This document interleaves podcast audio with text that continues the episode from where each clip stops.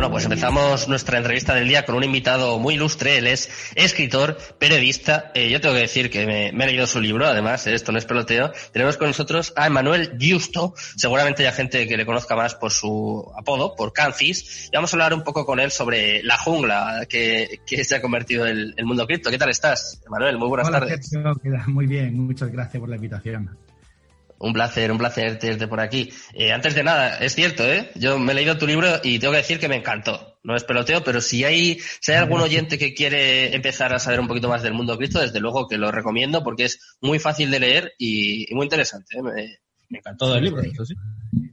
Muchas gracias por esto, porque para mí cada persona que se lee el libro, eh, obviamente me, me, hace mucho placer porque ver que, ver que, lo he escrito yo, pero, pero no por esto, porque es otra alma que se puede salvar. ¿En qué sentido? Entender que es la cripto jungla significa ser independientes.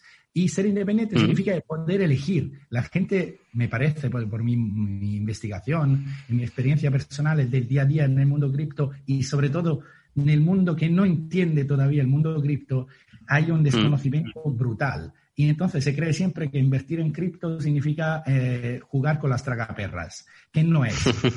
para, mí, para mí lo interesante, como, has leído en el libro, para mí lo interesante es que esto es el movimiento más democrático que se haya visto en la, desde que tengo memoria de todo lo que he estudiado.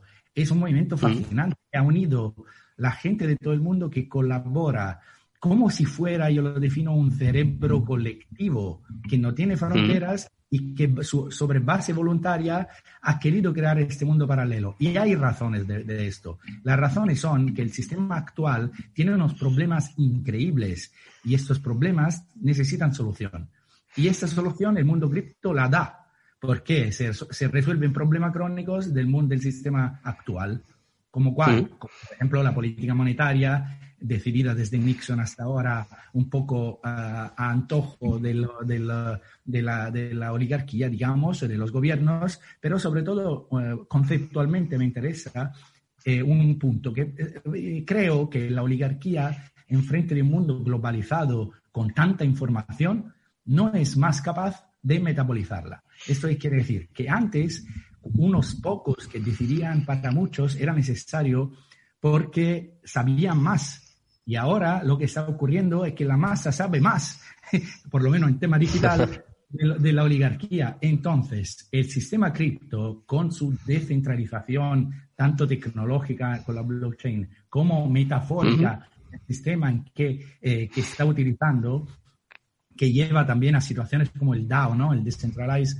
Autonomous Organization, ¿sí? Es un sistema que yo personalmente creo que va a permear en todo, también en las instituciones, porque nos, nos vamos a dar cuenta poco a poco que elegir colectivamente se, eh, tiene resultados mejores. Entonces, para resumir de alguna forma, eh, según tu punto de vista, claro, ¿crees que los mayores cambios o la mayor revolución que está llevando a cabo eh, Bitcoin y el mundo cripto en general serían sobre todo la independencia y la libertad, libertad financiera o quizás son los puntos que más, más destacarías tú? Sí, yo creo que fundamentalmente es un sistema más eficaz para intercambiar valor. Y luego ha ocurrido también con la revolución que ha sido inescada, la chispa de Ethereum, con la posibilidad de, programar estos tokens, también ha, permitido la, la, que yo llamo la multiplicación del valor. O sea, ahora mismo se está participando colectivamente en proyectos de todo tipo que no tendrían cabida en el sistema actual, porque nadie te daría el dinero y, nadie creería en ningún proyecto que no sea productivista. El productivismo ha, sido muy útil para llenarnos de cosas y para sobrevivir también, pero ya tiene un límite. Entonces no podemos seguir en un mundo que como objetivo tenga solo el productivismo. Se necesitan objetivos de todo tipo y no van a ser los bancos a financiar proyectos de todo tipo, eh, proyectos sociales, mm. proyectos proyectos incluso, como decías antes, de Axie Infinity, ¿no? Que es una locura que un, grupo de, dinamitas haya inventado un juego que haya permitido incluso a, otra gente sobrevivir o poder mantener su familia jugando. Si lo hubiese preguntado al señor encorbatado de un banco, probablemente te habría dicho, vete a pasear. Eh, no lo digo por mal, porque es concreto. El flujo de dinero y de inversión eh, ha ido en la última 30 años eh, solo por un lado y tampoco con eficacia extremada o, con, si el control sirviera a, mantenernos en una situación en una safe zone, en una zona eh, eh, protegida, porque en 2008 mm. se ha demostrado que con todos los sellos del mundo eh, hemos nos hemos enfrentado al crack más grande de la historia a pesar de tener tanto control y tantos sellos. Y el mundo cripto a mí me ha fascinado porque yo soy un humanista, entonces me he tenido para mí no ha sido exactamente fácil desde el principio entender todo esto, no tanto bajo un punto de vista solo financiero, sino también tecnológico, y he tenido mucha ayuda también de, personas que, me, que colaboran conmigo, de ingenieros, que me ayudan a interpretar determinadas cosas, pero me ha fascinado este punto, o sea, que se ha creado algo desde la nada y sin pedir permiso a nadie y sin tener la ayuda de nadie, la financiación de nadie. Y todo esto sin control ha funcionado. Entonces, cuando se quiere llegar, llegar a un sistema orwelliano de control absoluto, si esto sirve para algo, bien, pero si no es eficaz, no. Entonces, resumiendo, el mundo cripto a mí me fascina por, por esto, porque está siendo eficaz y espontáneo. O sea, es un movimiento espontáneo global en que la gente cree que se puede cambiar su calidad de vida en la práctica, mm. en el diario, en la vida diaria y también colectivamente. De hecho, invertir en criptomonedas, esto es uno, yo creo una de las cosas principales que hay que entender, invertir en criptomonedas significa invertir en un proyecto. Porque yo cuando pongo mi dinero, tanto si compro criptomonedas como si compro, si lo pongo en staking, en un pool, en un pool de liquidez o hago farming, eh, yo estoy apoyando un proyecto. Y como que en el mundo cripto el proyecto prevé como estructura la redistribución, yo voy a ganar de ello. Y la redistribución es otra palabra clave porque eh, vivimos en un mundo donde la polarización ha llegado a un nivel más que de edad media, donde el 1% tiene el 9%. Entonces, por algún lado habrá que corregir, pero no por, por beneficencia, simplemente porque esto es inviable, nada más. Hmm. Eh, si, te, si te pregunto, eh, vamos a de alguna forma contextualizarlo dentro de la historia. Eh, como evento histórico, eh, ¿a qué lo asemejarías tú? Por ejemplo, tuve por aquí a un, a un invitado que lo comparaba, Álvaro de María, lo comparaba con el invento de la pólvora hace ya claro, un montón de años. Eh, ¿Tú con qué lo compararías como evento histórico? Si, si es que crees que hay, algo a su altura, claro.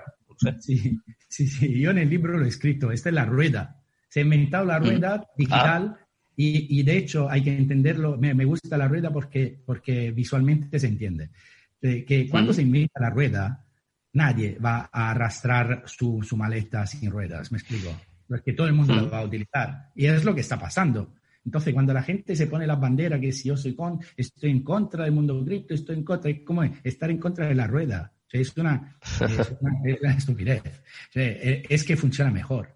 Ahora, ¿Quién lo lleva? Nadie, no es de nadie. Por lo menos en su concepto originario bitcoiniano, eh, esto es de la colectividad.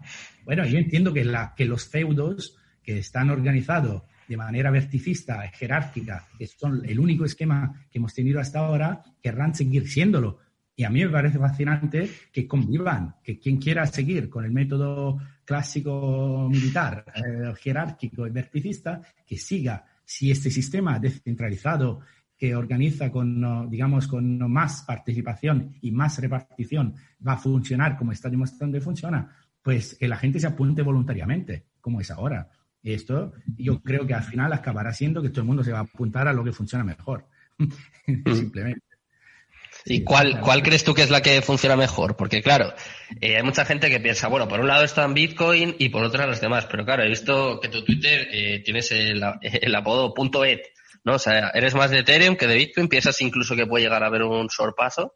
Bueno, yo podría ser, pero no esto, yo creo que Bitcoin, ese rey de la foresta, se quedará haciendo, se quedará por, por, la razón que te he dicho antes, que la gente que invierte no invierte para especular o para comprarse la Ferrari o para arruinarse. E mucha gente de que, que, yo escucho y veo y, con quien hablo todos los días del que son los que del, de, dentro de la criptojungla, del sotobosque de, de la criptojungla, creen un proyecto. No lo está, no está comprando solo porque se va a forrar, para decirlo de manera. En la tecnología, ¿no? Más que nada. Cree, creen la, que, que esta es una tecnología revolucionaria y creen el modelo de convivencia. ¿Sabes por qué, Sergio? Porque en el día a día, el hecho de que se viva, ahora te hago un, un elenco breve de cosas que no van.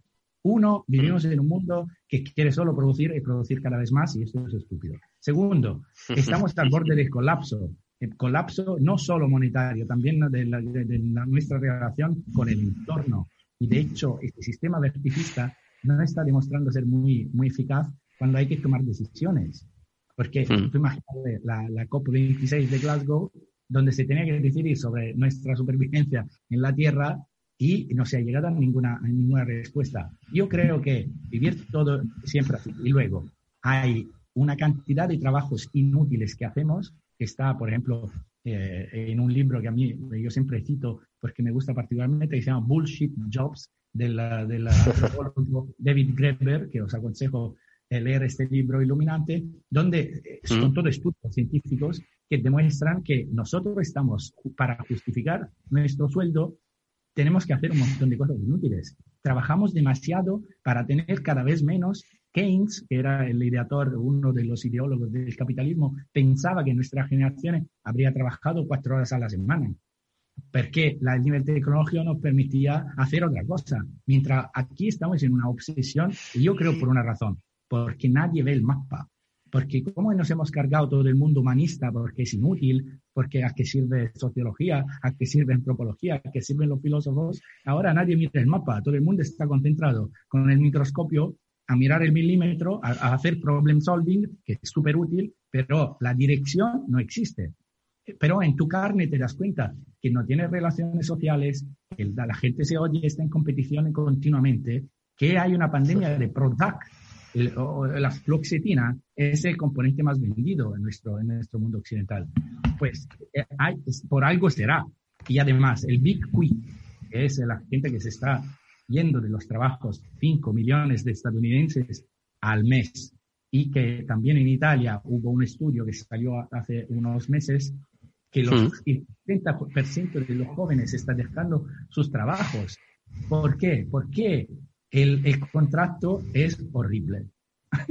Entonces, la gente ahora tiene una alternativa y que con Internet y también con el mundo cripto y se está cerrando a otra cosa, porque la nueva generación no habla el mismo idioma de, la, de los baby boomers. Los baby boomers han demostrado que funciona muy bien, pero un poco egoístas y muy pocos repartidores, tanto de beneficios como de responsabilidad, porque el mundo cripto reparte beneficios, pero reparte también responsabilidad, porque no puedes estar pasivo en frente del mundo cripto. Tienes que entrar, entender, colaborar, estar atento, cuidar tus cosas, eh, eh, tener información continua. Es un mundo donde entras y participas, pero también te devuelven. Esa es la novedad. Entonces, es el sistema que es interesante. Entonces, si tú me preguntas, ¿Ethereum va a superar Bitcoin? No lo sé. Bitcoin se va a quedar, se va a quedar como el rey de la foresta hasta siempre y eh, la, la, entre las demás va a haber un brote de, estamos, yo creo que estamos todavía, como, se dice, en el germen de todo esto. Que esto va a explotar de manera, de manera inimaginable. Eso es lo que creo yo pero simplemente pues, no por una cuestión, pero va a explotar también hibridando el sistema financiero actual, porque también los bancos ya eh, utilizan blockchain, ya utilizan sistemas distintos. Y yo creo que el sistema difuso también de decisión, porque recordemos un momento cuál es el sistema de, que, estoy hablando, que la gente que tiene token eh, de governance puede votar a las decisiones de los proyectos del mismo token, como por ejemplo de Chain, de Centraland, ¿no?